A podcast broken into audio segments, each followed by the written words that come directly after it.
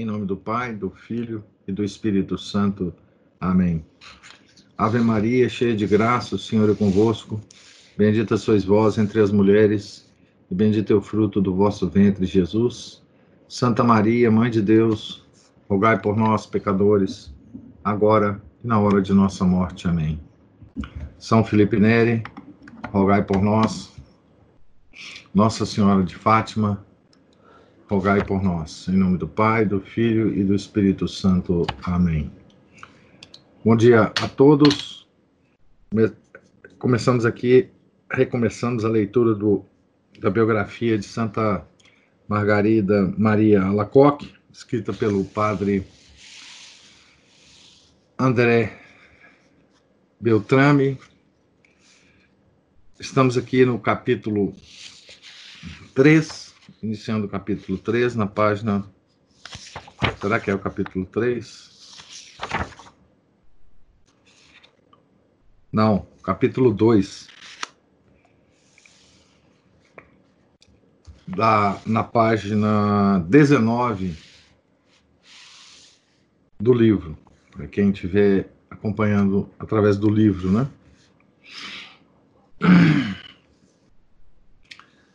Então, a.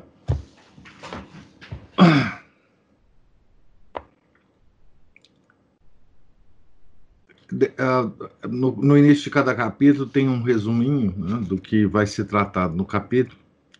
Então aqui está assim: o castelo solitário de Corcheval, celestes delícias aos pés do tabernáculo, o lírio da virgindade, os instantes de um coração puro, o manto da Virgem Maria.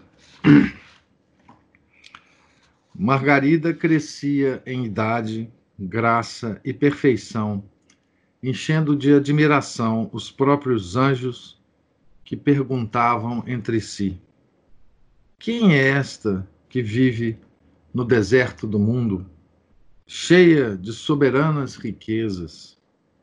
Bela como a lua, eleita como o sol, e terrível ao inferno, como exército em ordem de batalha. É a predileta do divino coração, ornada de vestes peregrinas e enriquecida de adereços e pérolas preciosas. Chegada aos cinco anos de idade, a nossa santa foi enviada para junto de sua madrinha Margarida, esposa de Fautrier, senhor de Corcheval, nobre dama que amava ternamente a afilhada pelos dons celestes que nela via resplandecer. O castelo em que moravam, rodeado de bosques deliciosos e aprazíveis jardins, situado às faldas de um monte, sombreado por grandes árvores, era o que havia de mais próprio para a solidão e o recolhimento, ao qual se sentia atraída a nossa santa para gozar das doçuras da oração. Todo o seu prazer era esconder-se em algum daqueles bosques, longe de todo o rumor, a fim de falar com seu Deus, entre as harmonias dos passarinhos que cantavam e o murmúrio do regato que corria mansamente. À porta do castelo erguia-se a igreja, toda encoberta de densas árvores. Para lá se dirigia constantemente a pia virgenzinha, passando horas, longas horas de joelhos, com as mãos juntas e os olhos fitos no santo altar. O seu olhar de águia, penetrando através dos véus do tabernáculo, contemplava a beleza soberana do seu doce Senhor, de tal modo que devia fazer grande violência para se separar daqueles santos lugares e voltar ao castelo. naquelas horas solitárias de oração, Jesus lhe revela os segredos inefáveis do seu amor e lhe imergia a alma predestinada num oceano de gozo, fazendo-lhe prelibar instantes de paraíso. E Jesus começava a bater ao coração de Margarida para aí entrar e apoderar-se inteiramente dele. Pedia-lhe insistentemente o lírio da virgindade. Esta flor, essa flor que lhe é a mais agradável e que eleva o homem a uma sublimidade tal que o torna semelhante aos espíritos celestes. A pia virgenzinha ainda não sabia bem o que era castidade e voto. E, entretanto, sentia-se suavemente apressada a prometê-la ao esposo das virgens e a consagrar-lhe inteiramente alma e corpo. Pressentia que era essa a coisa mais agradável que lhe podia oferecer. Por fim, um dia, no momento mais solene do santo sacrifício da missa, entre as duas elevações, a fervorada, mais que de costume, deixou-se transportar pela celeste fragrância do seu Jesus e lhe ofereceu a coroa da virgindade, exclamando num surto de entusiasmo: Deus do meu coração, consagro-vos a minha pureza, faço voto de perpétua castidade. Margarida, já agora, é toda de Jesus e mais pertence ao céu do que à terra. E Jesus, desde aquele dia abençoado, considerou-a como sua filha, filha predileta e escondeu-a no seu coração adorável para defendê-la de qualquer profano insulto, concedendo-lhe as mais preciosas graças. A senhora de Corcheval, não podendo, como era seu desejo, cuidar pessoalmente da educação da sua querida afilhada, confiou-a a duas das suas damas de companhia, para lhe ensinarem a rezar, ler, escrever e estudar o catecismo. Vejam bem, que coisa curiosa. Até aqui, Santa Margarida não sabia nem rezar as orações orais, né, que a gente que a gente normalmente faz, né? Ela sabia a oração mental, né? Que é a mais importante, né? Ela sabia a meditação, a oração mental católica. Mas a oração oral, né? Que a gente faz, nessa época ela ainda nem sabia.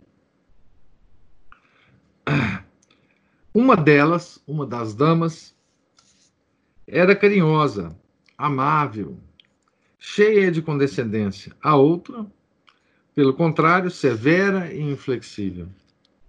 Coisa singular.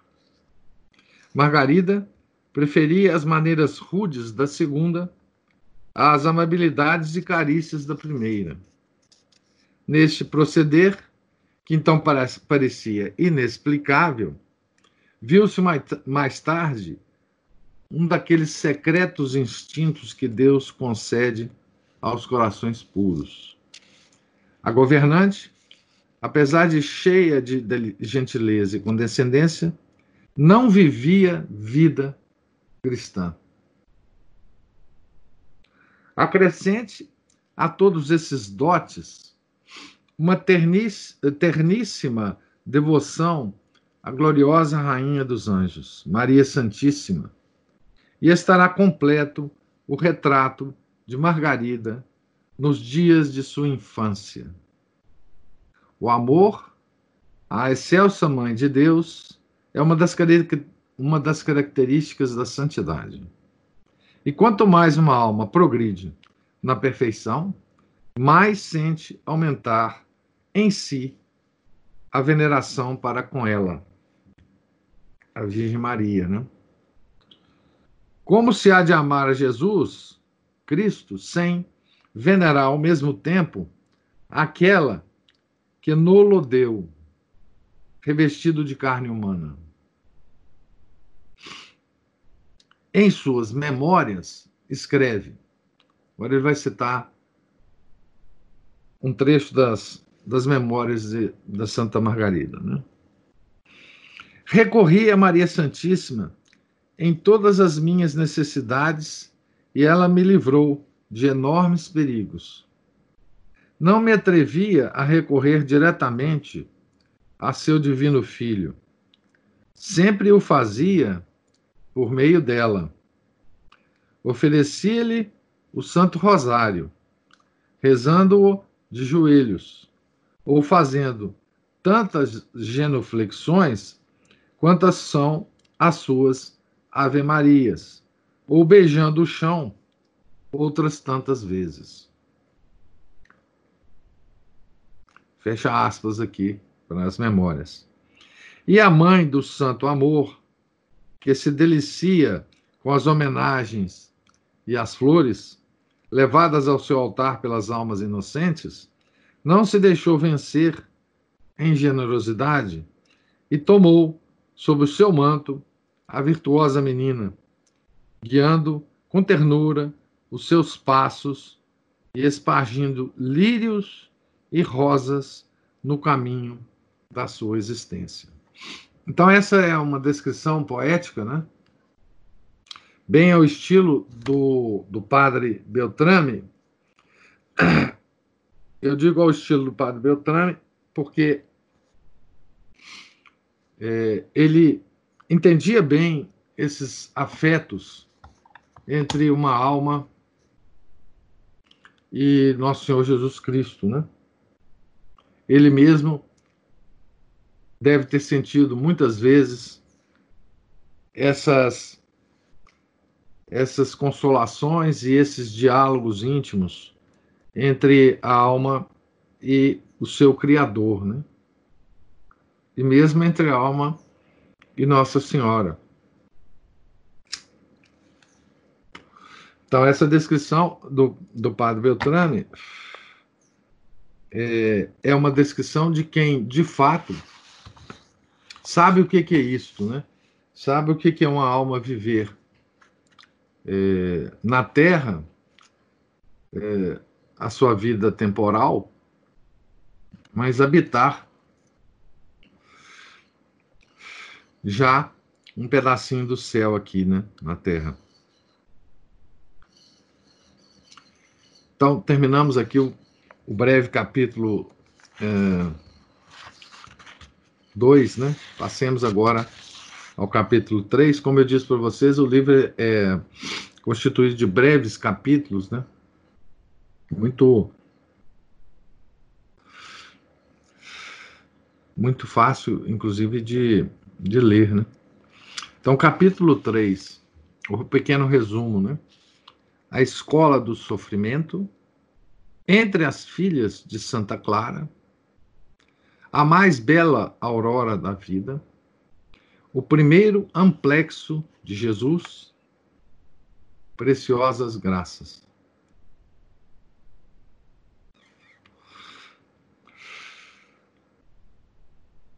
Então, aqui, aqui tem uma descrição né, de como é que Nosso Senhor Jesus Cristo é delicado ao se aproximar das almas escolhidas. Né? A delicadeza de Nosso Senhor. Esse é o, de fato, é o, é o talvez o tema subjacente né? à vida dessas santas escolhidas. Né? Como que ele é delicado como que ele sempre ah, respeita né, o, o, o livre arbítrio é, dos seres humanos. Né? ele vai se chegando aos poucos e testando né, a, a recepção que ele tem. Conforme a reação desta alma, de que ele se aproxima, né, ele então vai dando os, os, os passos subsequentes né, da sua graça. Né.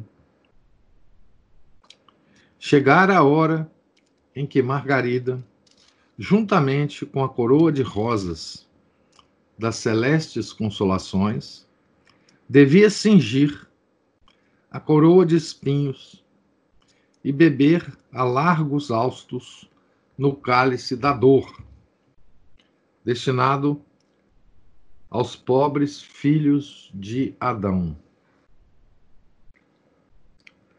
Os sofrimentos, aliás, não são obstáculos à perfeição evangélica, mas sim o caminho mais breve para atingir. A dor é aquele aguilhão de ouro que não permite nos detenhamos nas coisas da terra para mendigar consolações efêmeras, mas sem cessar nos impele para a pátria celeste, onde, nos seus eternos esplendores, gozaremos as alegrias inefáveis. É, esta é a característica mais é, saliente né, das almas escolhidas. Né? Elas vivem é, um pouco do sofrimento de Nosso Senhor na cruz, né? em torno do qual, em torno dos quais, dos sofrimentos de Nosso Senhor na, na cruz, né? deve se construir qualquer vida católica é, verdadeira. Né? Ah, no momento em que nós nos separamos da, da cruz de Nosso Senhor, no momento em que nós abandonamos né, é, os pés da sua cruz, nós nos vamos perdendo aos poucos. Né? A senhora de Fautrier, de saúde sempre precária, declinava rapidamente para o túmulo e expirava no ósculo do Senhor no ano de 1655 depois de haver abraçado ternamente a Margarida e de lhe haver feito salutares recomendações. A santa derramou copiosas lágrimas sobre o ataúde da sua querida benfeitora e só encontrou conforto na oração e na conformidade com a vontade de Deus. Terminados os funerais, reenviaram-na à sua família onde a aguardava outra desventura ainda maior. No fim daquele mesmo ano, chamava Deus à glória eterna o extremoso pai de Margarida, o pai que Margarida ternamente amava. Esta perda prematura afligiu-a profundamente, e tanto mais por ficar a família privada do seu principal arrimo, no momento em que a numerosa prole, ainda em tenra idade, mais carecia dele. A boa menina, porém, soube conformar-se com a adorável vontade de Deus e sofrer a cruel desventura, bendizendo ao Senhor, o qual tudo faz servir para a sua maior glória e para o bem dos seus fiéis servos. Sua mãe, não podendo atender ao mesmo tempo aos seus afazeres e à educação de seus filhos, resolveu internar Margarida no convento das Clarissas, em Charolles. O silêncio do claustro a austeridade e as orações continuadas, o levantar-se alta noite para salmodiar em coro, a modéstia e o recolhimento daquelas dignas filhas de Santa Clara fizeram uma impressão profunda no seu coração e ela sentiu nascer-lhe o desejo de se consagrar a Deus. As irmãs perceberam desde logo os tesouros de graças com que Deus havia aformoseado aquela alma inocente. E empregaram todo o empenho em desenvolver nela, fazendo-os crescer dia a dia os germens da santidade. Prepararam-na para a primeira comunhão, quando ainda não havia completado nove anos, a fim de que o esposo celeste tomasse posse completa daquele coração virginal e o sigilasse com o seu sinete, excluindo dele qualquer outro amor terreno. O dia da primeira comunhão é o mais belo da vida. Quem não recorda com saudade aquela manhã abençoada, a música e os cantos, as rosas e as flores de que se adornava o santo altar e as suas emoções sentidas ao dar o primeiro amplexo ao Rei da Glória. Felizes aquelas almas que, revestidas da estola da inocência, ou purificadas no santo lavacro da penitência, celebraram dignamente as primeiras núpcias com o esposo celeste. A criança que faz bem a sua primeira comunhão tem um penhor da sua predestinação gloriosa. O primeiro beijo que se dá a Jesus é o penhor do amplexo eterno com que a ele se estreitará mais tarde na glória do céu. Infeliz, mil vezes infeliz, porém, aquela alma que renova a traição de Judas. Já tem um pé no inferno e será um milagre da graça se dele o retirar, encaminhando-se pela vereda do céu.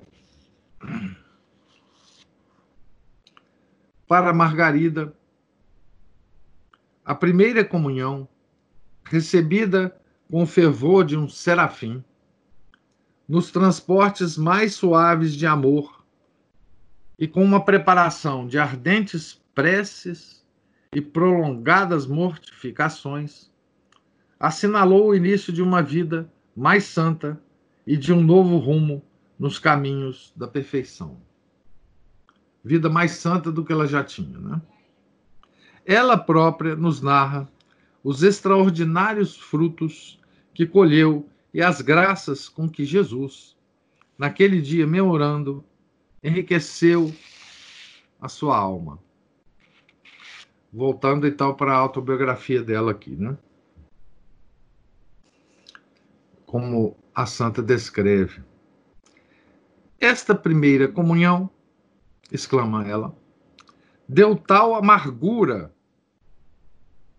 aos pequenos prazeres e diversões da minha idade, que já não encontrava neles gosto algum, mesmo quando os procurava com grande avidez.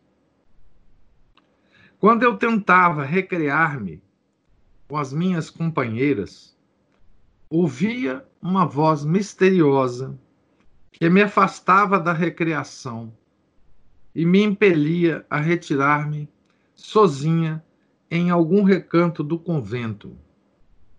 E essa voz não me deixava em paz enquanto não lhe obedecesse. Depois eu tinha que me pôr a orar, quase sempre prostrada por terra, de joelhos ou fazendo muitas genuflexões. Procurava, porém, que ninguém me visse, pois era para mim um tormento insuportável o encontrarem-me a praticar aqueles atos. Fecha aspas. Então, essa primeira observação de Santa Margarida, né? É, é muito interessante que é a, a situação do santo, né? Ele se sente na terra como um exilado, né? Ela diz que a primeira comunhão deu a ela uma tal amargura aos pequenos prazeres e diversões da minha vida. Passou a ser insuportável, né? Os prazeres do mundo. Esse é o exílio que os santos sentem, né? E esse é um, um sinal de santidade, né?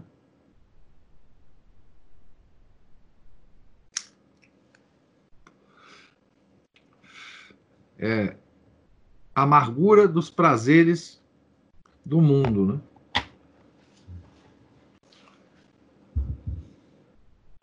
A Chesterton dizia que é, um dos grandes perigos né, dos católicos é, é se sentirem bem no mundo, é se sentirem confortáveis no mundo.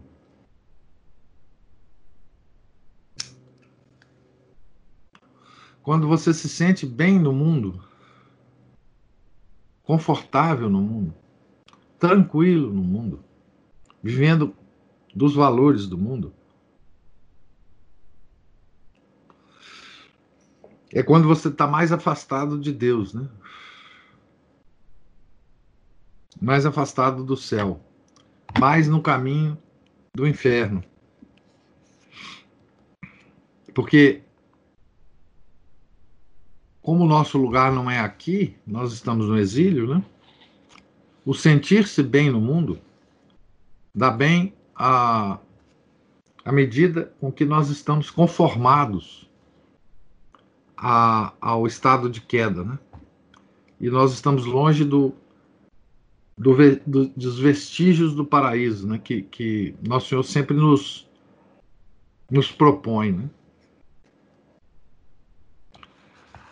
Aquela voz misteriosa era do esposo divino, que lhe sitiava continuamente o coração para estimulá-la a esquecer as coisas da terra e viver vida celeste em conversação contínua com os anjos santos do céu. Cheia de fome da santa comunhão, de então por diante a recebia todas as vezes que lhe permitia o seu confessor. Aquele pão angélico lhe retemperava sobremaneira o espírito e lhe infundia novo vigor para percorrer a grandes passos o caminho da perfeição. As irmãs, as Clarissas, né, pasmavam ao ver uma simples menina, já tão provecta na virtude e cheia do Espírito de Deus. Diziam se a aurora da sua, da sua santidade é tão radiante e esplêndida que fulgores não terá a sua luz meridiana. Então aqui nós estamos apenas na aurora, né? Da santidade de Santa Margarida. Né? Quando chegar ao meio-dia, né? será dessa santa, né?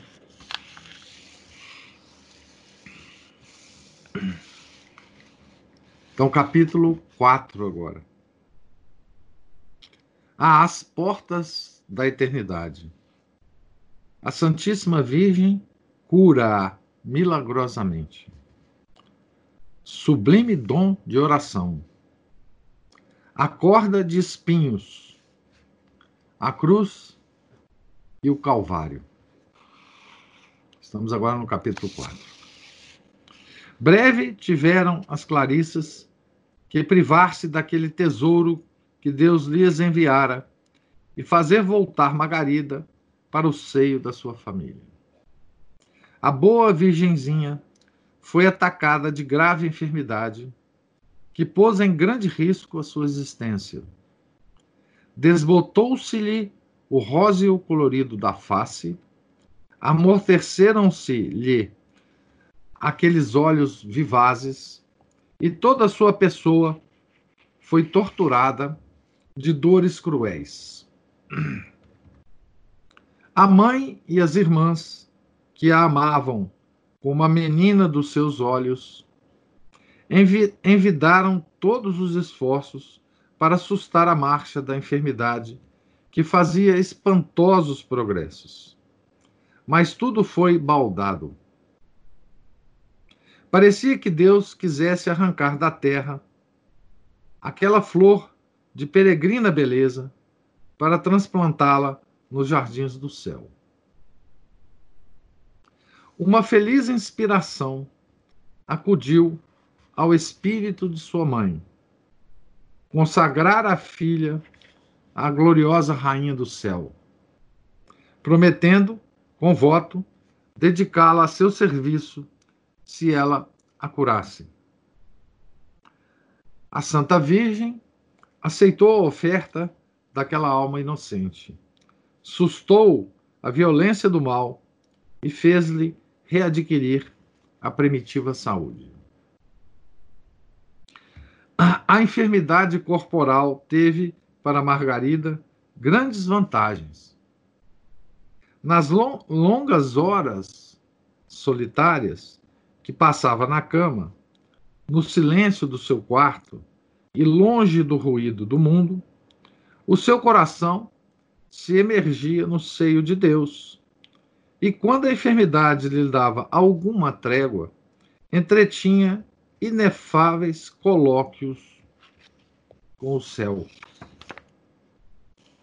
Deixando o leito, sentiu, sentiu crescer-lhe na alma uma devoção mais ardente para com a Mãe de Deus. E desde aquele dia, considerou-se sua filha predileta.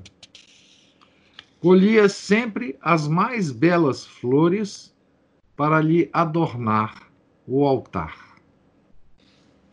Cresceu nela desmedidamente o amor a Deus, cujo nome só bastava para a arrebatar. Não sabendo fazê-la bem, suplicou ao seu divino mestre que lhe ensinasse. E Jesus, com admirável bondade, instruiu-a elevando-a a um tão grau, tão alto grau de perfeição, que a tornou uma das maiores contemplativas que jamais possuiu a igreja. Então, Santa Margarida, com algumas outras poucas, uh, poucos indivíduos né, na história da igreja, tiveram o privilégio dessa contemplação, dessa vida contemplativa, né? É, que, que Jesus é,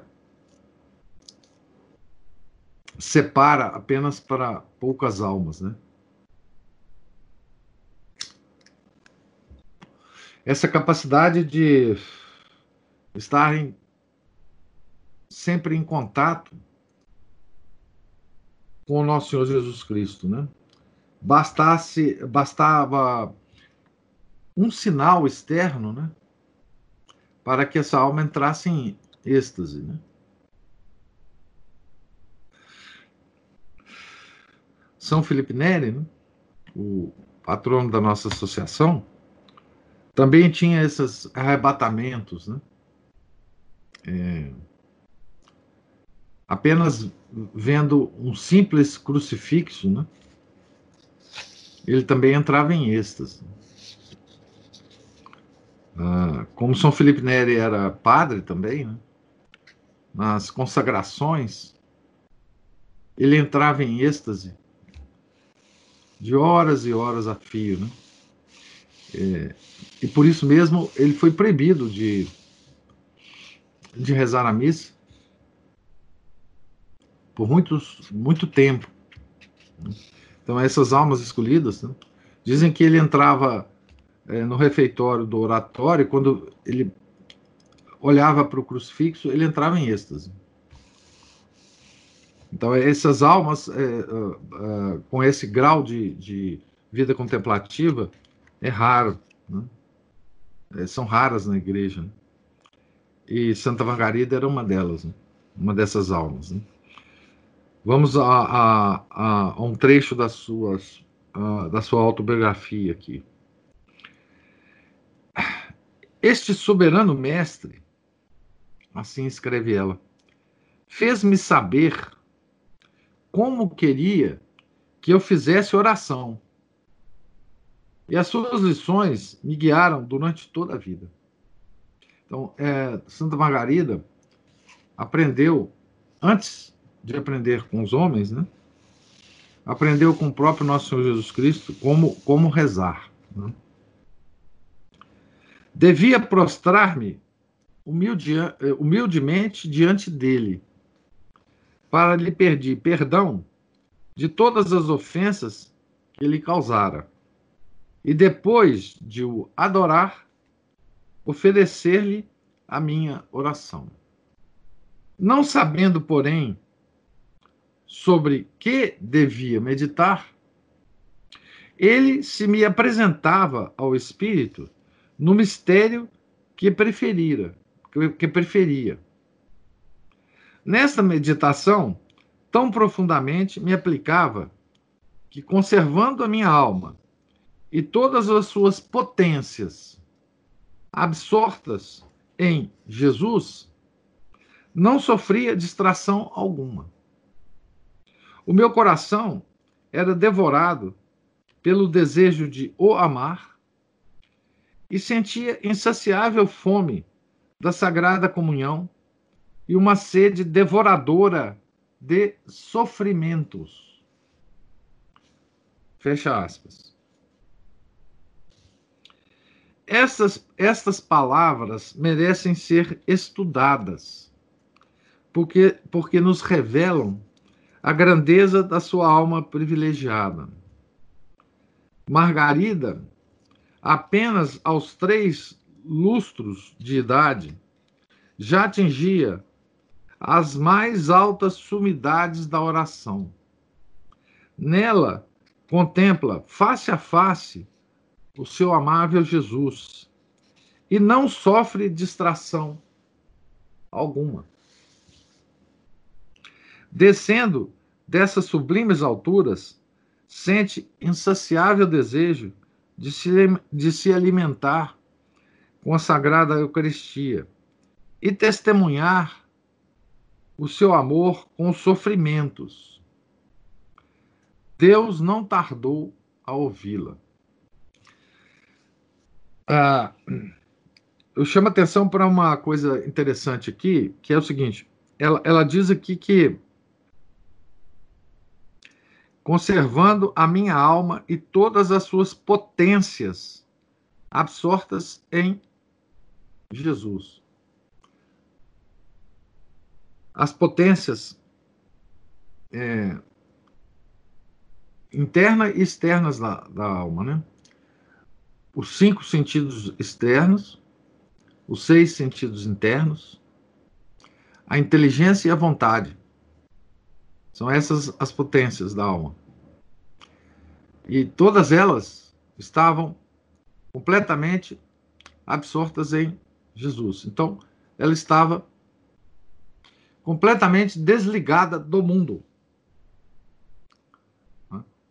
Ela não se ligava ao mundo nesses momentos, né? Ela era toda de Jesus.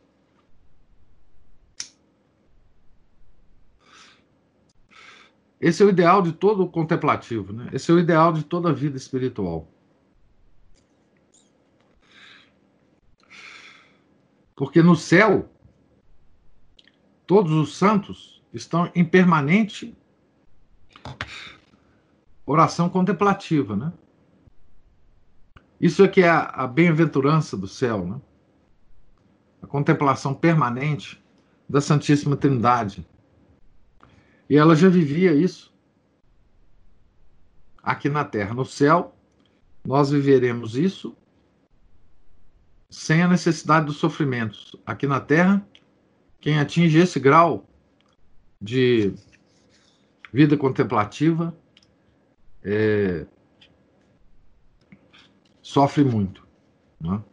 porque nós estamos aqui e não lá. Né? Então, todos os, os grandes contemplativos é, experimentaram né, essa sede de sofrimento, que é uma coisa absolutamente incompreensível é, para nós, pobres e miseráveis fiéis católicos. Né? Nós só sabemos disso ao lermos as vidas uh, dos santos. Né? E por isso é tão importante ler a vida dos santos. Né? Porque Deus oferece os seus uh, sofrimentos a todos nós. Mas muito poucos de nós, né, temos, na expressão da Santa Margarida, uma sede devoradora de sofrimentos. Lembremos que o autor desse livro também sentiu isso, né? Ele era um contemplativo, né? O padre André Beltrame. Então, ele fala de coisa aqui citando Santa Margarida, que ele entende perfeitamente bem, né? Por isso que é tão interessante essa essa biografia, né? Porque é um autor ah, que passou também pelas várias fases da vida contemplativa, né? como Santa Margarida. E talvez essa parte dessa, dessa, desse extrato aqui dessa, dessa biografia é tão, é tão significativa para o padre é, Beltrame, né? onde ele fala no capítulo, no parágrafo que eu acabei de ler, né? essas palavras merecem ser estudadas. Na sua casa tinham se dado importantes acontecimentos. A direção dos negócios pioravam dia a dia, passou das mães de sua mãe para as de um tio e sua esposa, os quais vieram, por esse motivo, reunir-se à família Alacoque.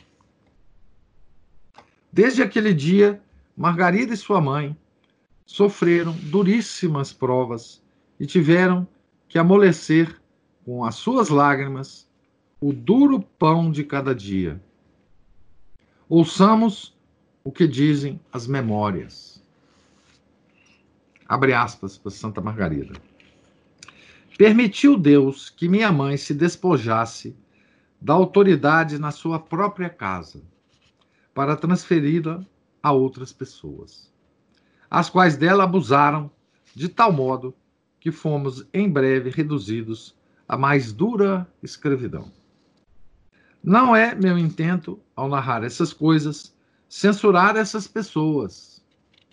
Não quero crer que procedessem mal ao fazer-me sofrer assim. Afastai de mim, meu Deus, tal pensamento. Considero-as antes como um instrumento que, de que nosso Senhor se serviu para executar os seus desígnios. Nós já não tínhamos, porém, nenhum poder em nossa própria casa e nada nos atrevíamos a fazer sem pedir licença. Era uma guerra contínua. Tudo estava debaixo de chave, de modo que eu nem sequer encontrava com que me vestir convenientemente para ir à missa, tendo muitas vezes que pedir roupa emprestada. Tal situação afligia-me de uma maneira horrível. Fecha aspas. Suspeitas odiosas tornavam essa situação ainda mais dolorosa. Abre aspas de novo. Foi então que concentrei todos os meus afetos no Santíssimo Sacramento. Morando, eu, porém, numa casa de campo, longe da igreja, não podia frequentá-la sem licença daquelas pessoas. E acontecia que quando uma delas me dava licença, a outra a negava. E acontecia que quando. e, e se me queixava com lágrimas, lançavam-me em rosto o tereu, talvez, marcado alguma entrevista e querer encobri-la com o pretexto de ir à missa com a bênção do Santíssimo. Era um juízo absolutamente injusto, porque eu antes quisera ver o meu corpo feito em pedaços do que conceber tal pensamento. Marcado alguma entrevista, algum encontro com algum rapaz ou alguma coisa assim, né?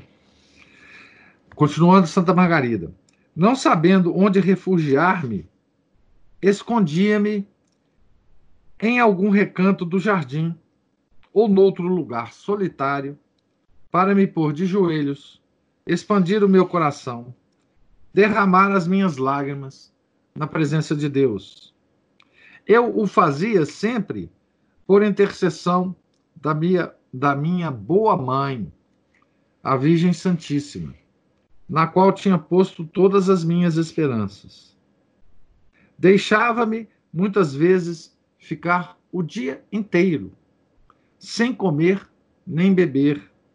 E alguns bons camponeses da aldeia socorriam-me ao cair da tarde, com um pouco de leite e algumas frutas. Ao voltar para casa, sentia tal tremor e medo que parecia uma pobre culpada que ia ouvir a sentença da sua condenação. Eu preferia ter que mendigar o pão antes que viver assim, pois que muitas vezes, à mesa, nem me atrevia a tocá-lo. Desde o instante que reentrava em casa, começavam as repreensões mais acerbas, por não haver tomado conta das crianças, e não me deixavam replicar uma só palavra. Depois disso, passava o dia a derramar amargas lágrimas e rezar diante do crucifixo. Pobre Margarida, pedir ao Senhor que a fizesse sofrer. E Jesus pôs-lhe sobre a cabeça a coroa de espinhos, sobre os ombros a cruz, e fê-la percorrer em sua companhia a sangrenta vereda do Calvário. E, no entanto, ela não profere uma só palavra de indignação para com aquelas pessoas que a faziam sofrer tão cruelmente. Pelo contrário, chama-as nas suas memórias com o doce nome de caras benfeitoras da sua alma e as reconhece como instrumento de que se servia Deus para realizar os seus adoráveis desígnios. Não eram, porém, estes os espinhos mais pungentes para o seu sensível coração. O que a enchia de indizível amargura era ver a sua querida mãe rebaixada e humilhada na sua própria casa onde deveria ser amada e obedecida como senhora e rainha. As almas belas e delicadas esquecem facilmente os sofrimentos próprios, sentindo mais intensamente os das pessoas que lhes são caras. Sua mãe, de compleição franzina e delicada, adoecia com frequência e era então exclusivamente entregue a Margarida, a qual empregava os mais amorosos cuidados para socorrê-la. Mas tudo estava fechado à chave, e a nossa santa devia pedir sempre o necessário para preparar o alimento à sua querida enferma, o que sobremaneira lhe desagradava, pois tinha grande medo da presença daquelas pessoas. Então, essa, essa é o começo né, dos, dos sofrimentos é, da Santa Margarida e da sua mãe, né, e dos seus irmãos também. Né? É, então, pensem vocês, uma família que perde todo o poder né, dentro da sua própria casa, a sua, a sua casa é invadida por, por, por parentes é, cruéis, é? que começam a tomar conta de você como se você fosse escravo deles.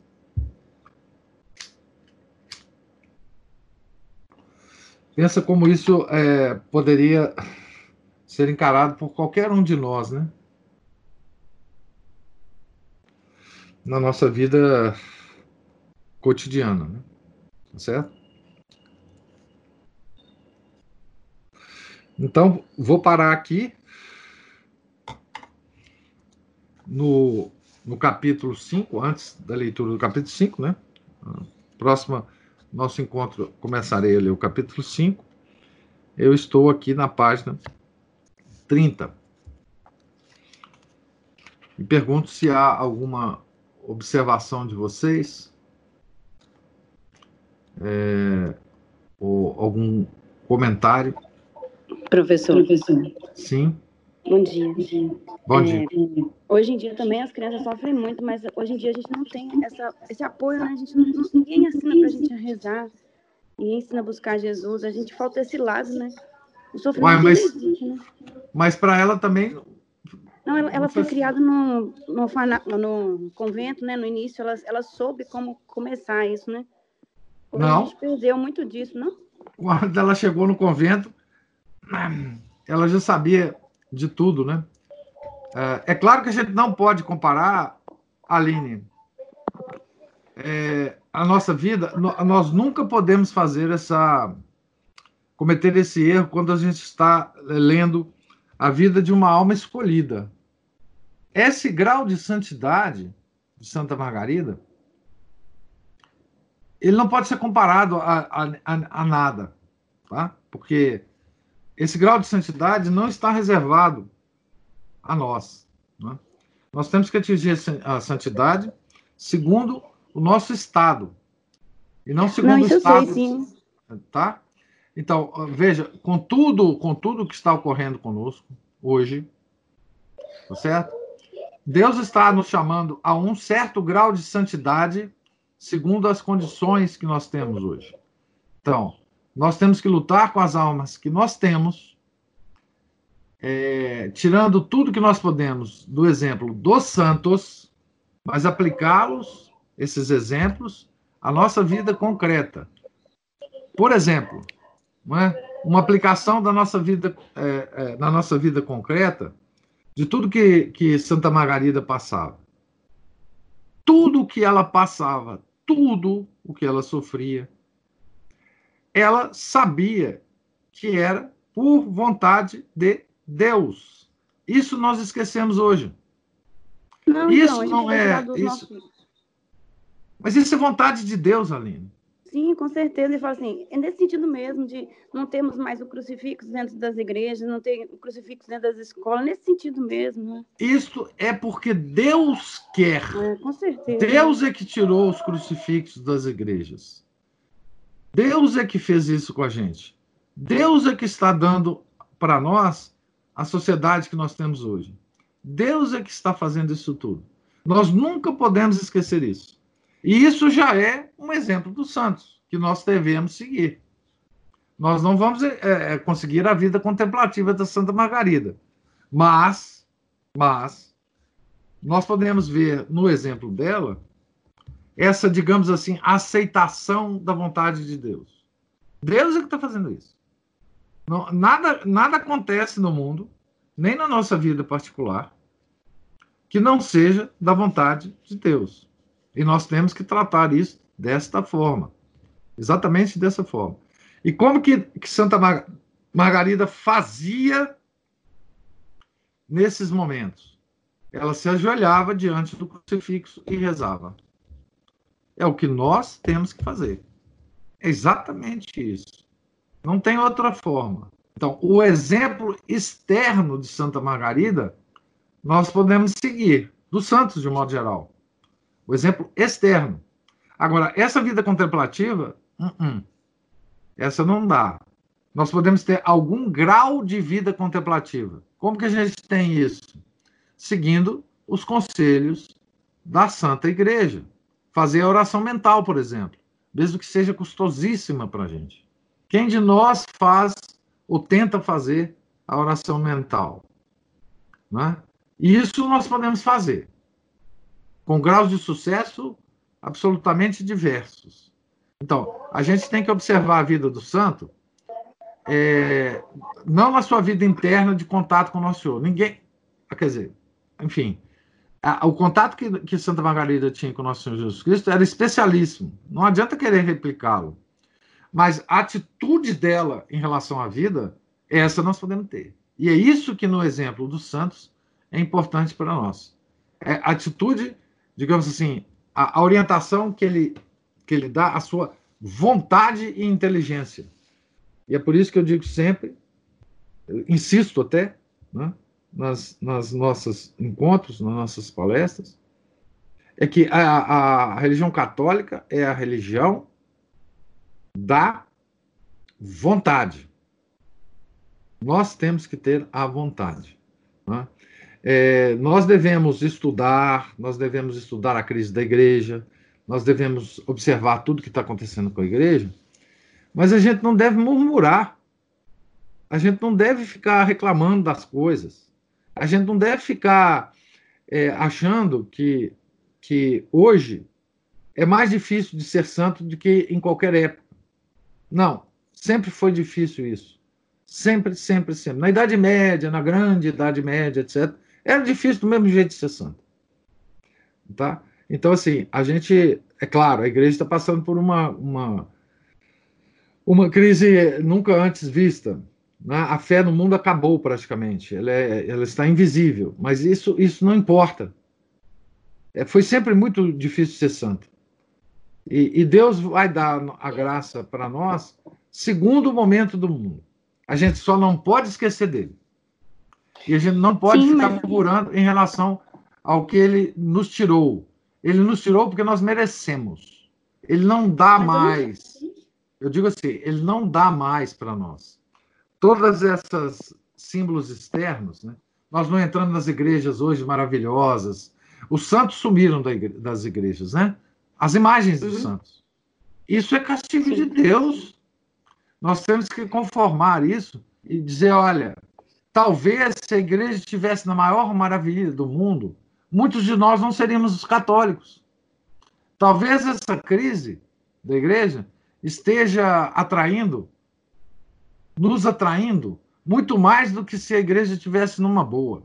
Verdade. Ninguém pode, é, faz, é, enfim, Ninguém pode raciocinar de outra forma. Quantos de nós estaríamos fora da igreja se a igreja estivesse maravilhosa?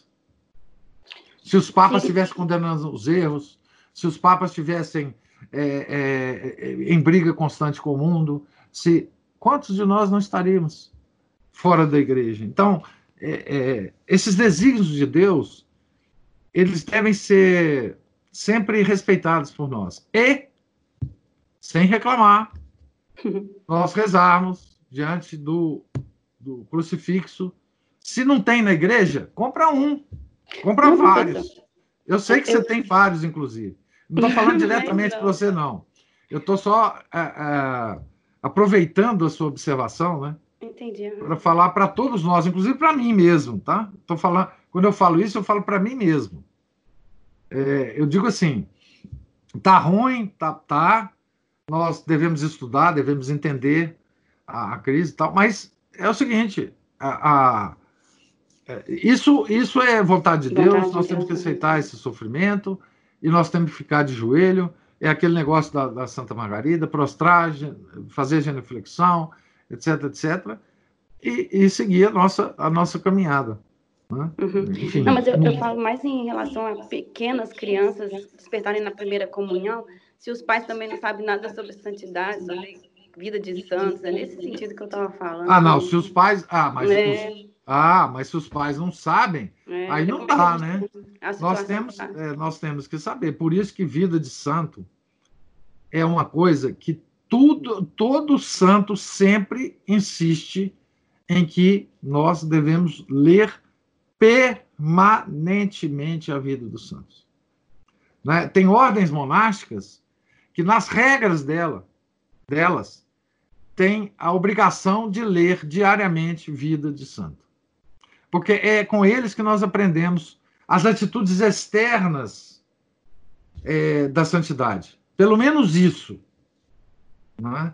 O que passa na nossa alma é, um, é uma coisa é, misteriosa, que é uma relação nossa com Deus. Mas as atitudes externas, pelo menos, tá certo? Dos santos, nós devemos procurar imitar ao máximo. Né? Deus vai dar a graça para a gente de ter uma vida é, é, de relação com Ele interna que Ele achar que, que nós devemos ter. Né?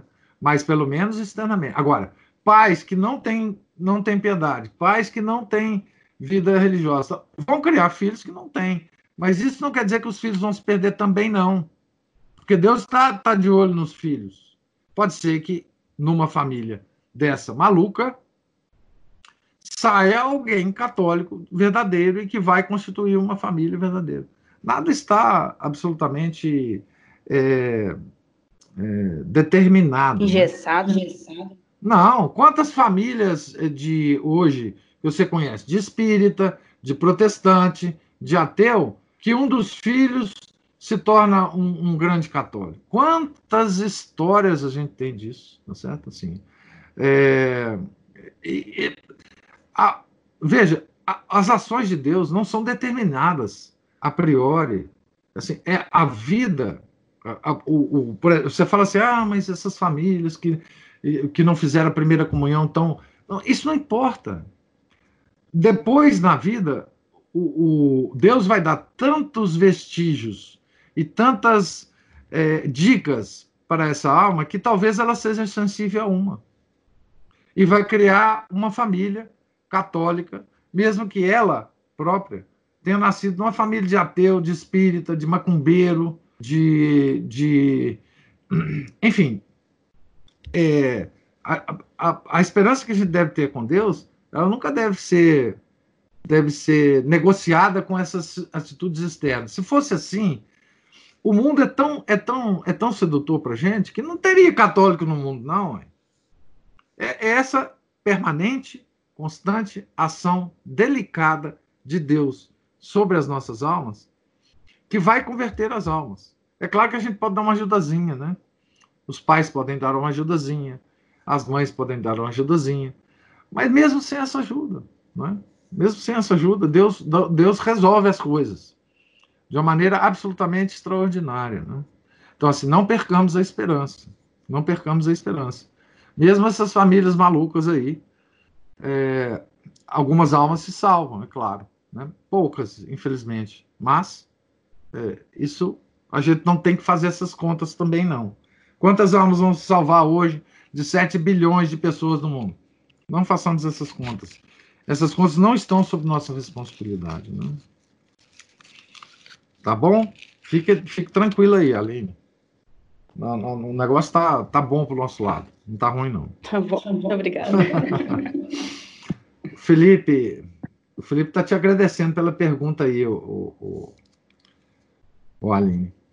Então, gente, é, Deus lhes pague pela paciência aí que vocês tiveram para com a leitura e os comentários. Tenham todos um, um santo dia.